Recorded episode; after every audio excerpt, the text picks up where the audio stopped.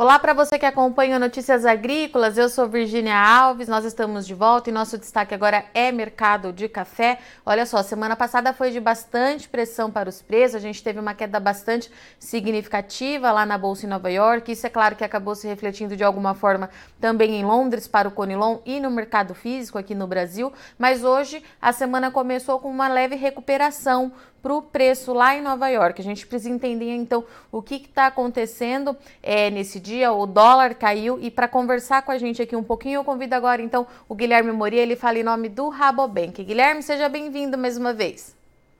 Boa tarde, Virgínia. Boa tarde a todos. Guilherme, toda vez que eu falo com você, a gente está no meio do furacão com o mercado de café, né? ou tá despencando, ou tá explodindo. Enfim, tivemos uma semana bastante intensa nos últimos dias é, lá em Nova York, refletiu para todo mundo isso, Guilherme. Mas hoje a gente tem aí o mercado testando novas altas. O que, que aconteceu hoje? Qual que é a justificativa disso?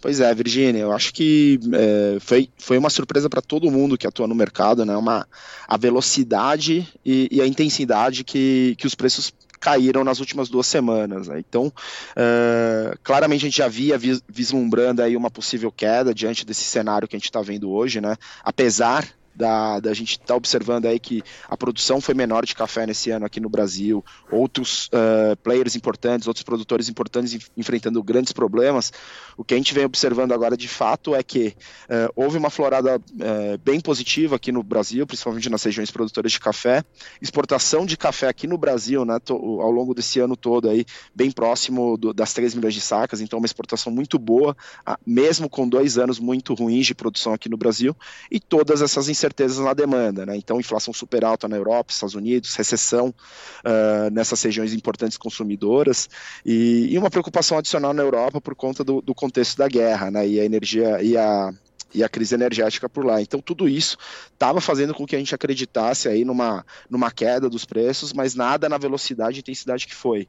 E aí quando a gente observa aí os fundos não comerciais, Virgínia, a gente pode observar que ao longo dos meses eles sempre estavam trabalhando aí numa posição líquida comprada, ou seja, acreditando que os preços fossem subir ao longo desse ano todo. E nessas duas últimas semanas em especial a gente viu uma reversão e até na última sexta-feira eles operando aí negativamente, né, na posição líquida vendida, né? Então, tudo isso fez com que a gente observasse essa queda naturalmente, após um, um grande, um, um, período razoável aí de queda, a gente sempre espera uma readequação, conforme você mesmo falou, o dólar também, né, essa apreciação do, do, do, real acabou colaborando um pouco. Então a gente acredita aí que nos próximos dias a gente até possa ver uma, uma leve reação nos preços, embora os fundamentos hoje até indiquem aí que eles não devam subir tanto assim, né, Virgínia?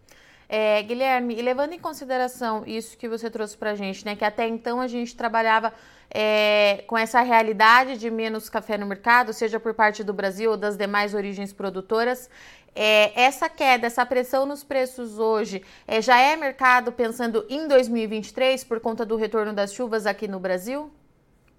Sim, é, se a gente for observar, é, desde o final de setembro e até outubro, uh, o mercado como um todo, né, para prover essa recuperação aí dos estoques, do, do, da oferta de café no mundo, já vem olhando bastante, né, especialmente para o Brasil e Vietnã. E para o Brasil, após dois anos baixos, existe uma expectativa muito grande que o Brasil possa aí produzir bastante café para o próximo ciclo. E aí, diante de um cenário né, que a gente vê que teve chuvas aí em setembro e outubro, cria-se uma expectativa em torno desse, desse valor, né, desse número aí para o próximo ciclo. Então, eu acho que realmente, né, você olha a, a precipitação na maior parte das regiões produtoras de café, elas vêm sendo positivas. Eu acho que a gente vinha conversando anteriormente. No Cerrado, a gente ainda tem um, um certo grau de, de dúvida, de incerteza, porque eles tiveram boas precipitações no final de setembro, começo de outubro. Porém, depois disso, a chuva ainda não apareceu por lá de uma forma consistente, né, Virgínia? Então, eu acho que ainda existem algumas incertezas que eh, nos próximos meses a gente tem que continuar acompanhando. Mas claramente a queda dos preços foi em virtude desse, de, de alguns pontos que você levantou agora. Guilherme, era isso que eu ia perguntar. O mercado ele já olha para 2023, mas a sensação que eu tenho aqui acompanhando os produtores é que eles continuam muito cautelosos é, para falar do ano que vem. A chuva chegou, trouxe alívio, mas a gente ainda tem uma dúvida muito grande em relação ao pegamento é, dessa florada. Lembrando que a principal florada ela já abriu. É, é isso mesmo? O produtor continua trabalhando com muito cuidado nesse mercado?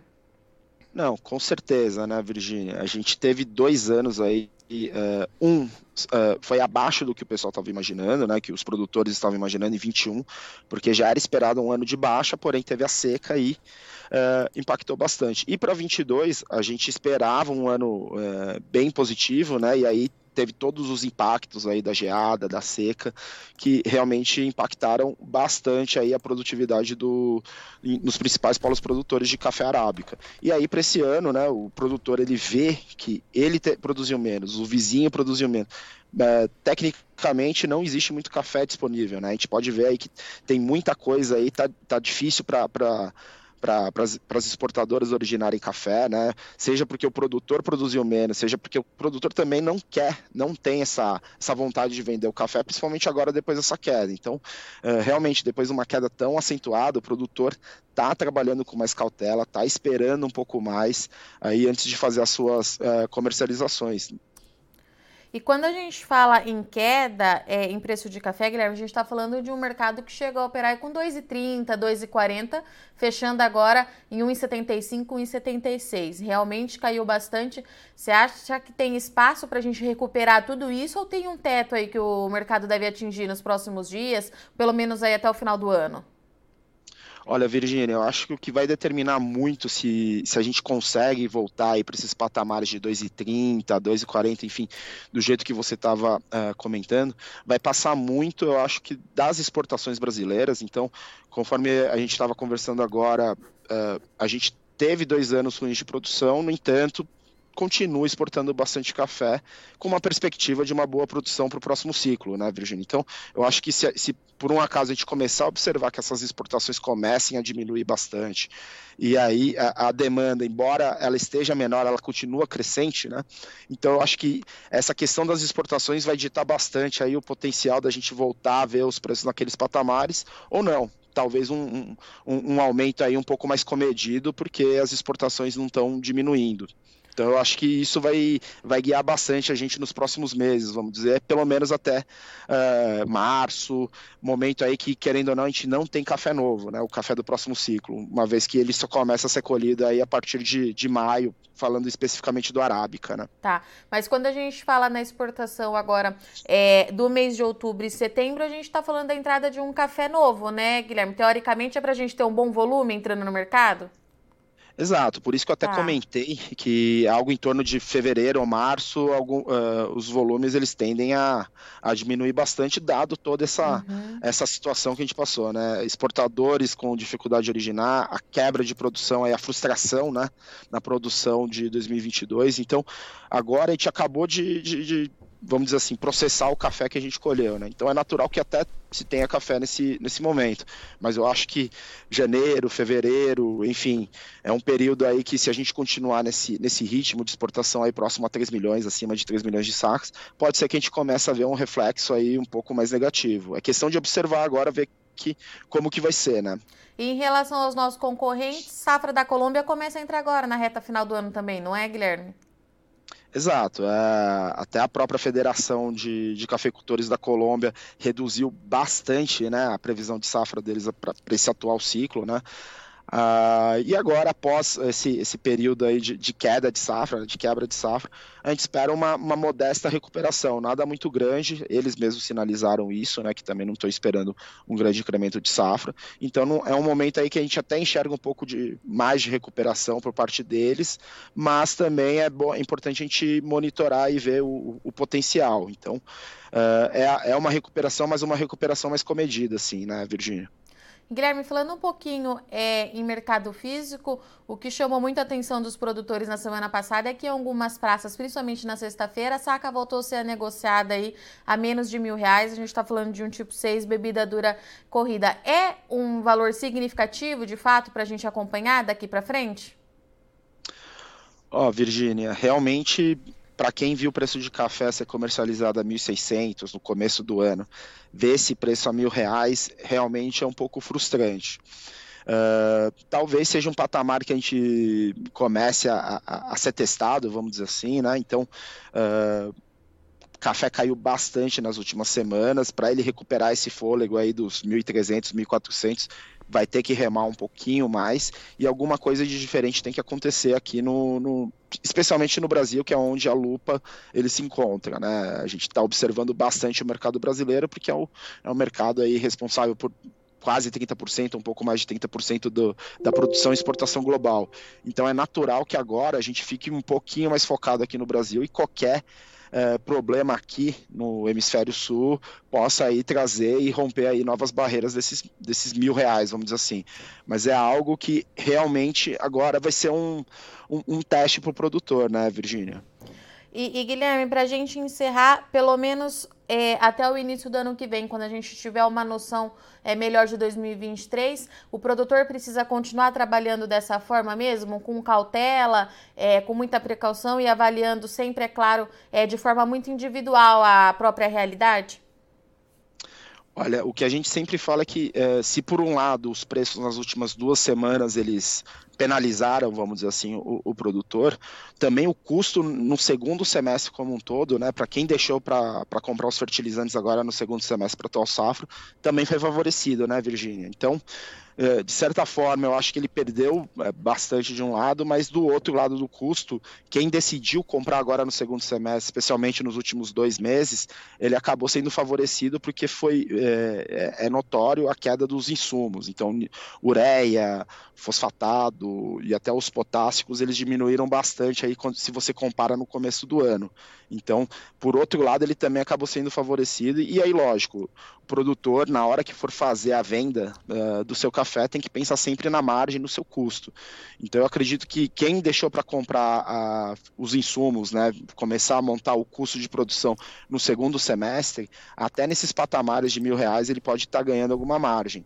Embora eu acho que vai ser um pouquinho mais difícil o produtor, né, depois de ter visto eh, patamares tão mais elevados, uh, optar em vender por esses preços. Mas eu acho que o produtor não pode deixar de pensar sempre na sua margem. Porque o, o, naquela época todo mundo estava, dois meses atrás, por exemplo, todo mundo estava imaginando café a dois mil reais. Muita gente não vendeu a mil, mil trezentos, mil quatrocentos achando que fosse mais. Agora é o mesmo racional. Se, se esses mil reais, esses mil e tantos reais é, fazem sentido na sua política de comercialização, fazem sentido para sua margem, por que não fazer um pouco agora e deixar um pouquinho para depois, né, Virginia? Então, acho que a margem ela tem que estar tá sempre muito pautada aí na vida do produtor, especialmente de café. Perfeito. Guilherme, obrigada, viu, pela sua participação aqui, abrindo a semana com a gente no Notícias Agrícolas. Deixa o convite aberto, você sabe que a casa é sua. Volte sempre. Maravilha, obrigado. Boa tarde a todos.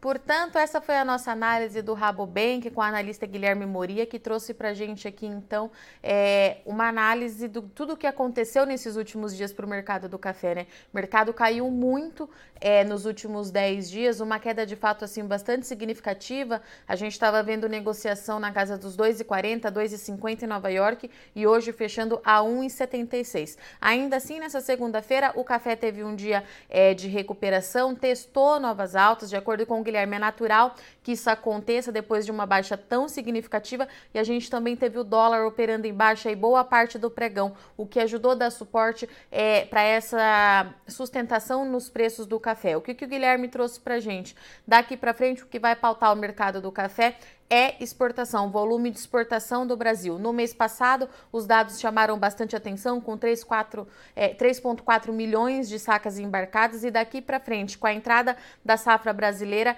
é que a gente vai entender o que vai acontecer com esse mercado é, deve pressionar, se os volumes forem expressivos, mais uma vez, deve pressionar essa cotação lá em Nova York, pelo menos ali é, até o início do ano que vem, quando a gente começa a ter de fato aí uma redução que já é natural para o período é, do início do ano. Mas o Guilherme trouxe para gente que há espaço ainda para o café recuperar mais um pouco, mas que dificilmente, pelo menos em 2022, o café deve alcançar aí é, na casa dos 2,40, 2,50, como a gente estava vendo. É claro que isso é uma análise que a gente gente precisa fazer todos os dias, porque diante dos fatores externos macro, macroeconômicos, como você vem observando aqui no Notícias Agrícolas, o café é um dos que sente mais os impactos, então a gente precisa acompanhar bem de perto. Nesse radar continua então chuvas aqui no Brasil para a gente entender como é que vai ser de fato a safra de 2023.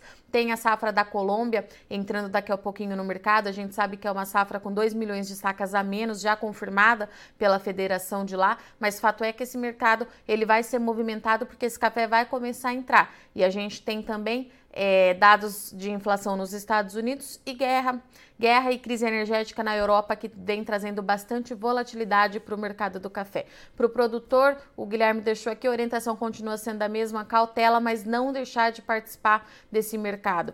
Tem que fazer sempre aquela continha para ver qual é a sua margem de rentabilidade e continuar participando à medida que precisa fazer novos negócios, à medida que precisa fazer caixa.